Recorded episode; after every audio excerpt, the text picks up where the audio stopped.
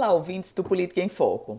A CPI da Covid-19, no âmbito da Assembleia Legislativa, já prestes a começar o seu funcionamento concretamente, e um assunto estará na pauta da CPI da Covid-19. Afora, claro, os 12 contratos que serão investigados, contratos que somam mais de 70 milhões de reais.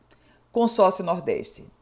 Esse grupo, formado pelos governadores do Nordeste, um grupo que teve inicialmente até uma viagem para buscar investimentos, uma viagem a alguns países da Europa. O consórcio Nordeste ganhou ainda mais visibilidade durante a pandemia da Covid-19, mas uma visibilidade negativa. O destaque maior do consórcio Nordeste, óbvio, aquela compra de 48 milhões de reais de respiradores Respiradores que nunca apareceram, que nunca foram entregues, mas dinheiro que foi pago.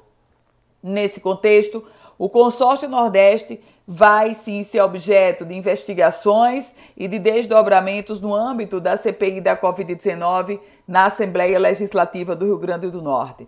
Tanto assim que um dos convocados vai ser o ex-secretário do consórcio Nordeste, Carlos Gabas, que foi ministro da Previdência do governo Dilma Rousseff. Eu volto com outras informações aqui no Política em Foco com Ana Ruth Dantas.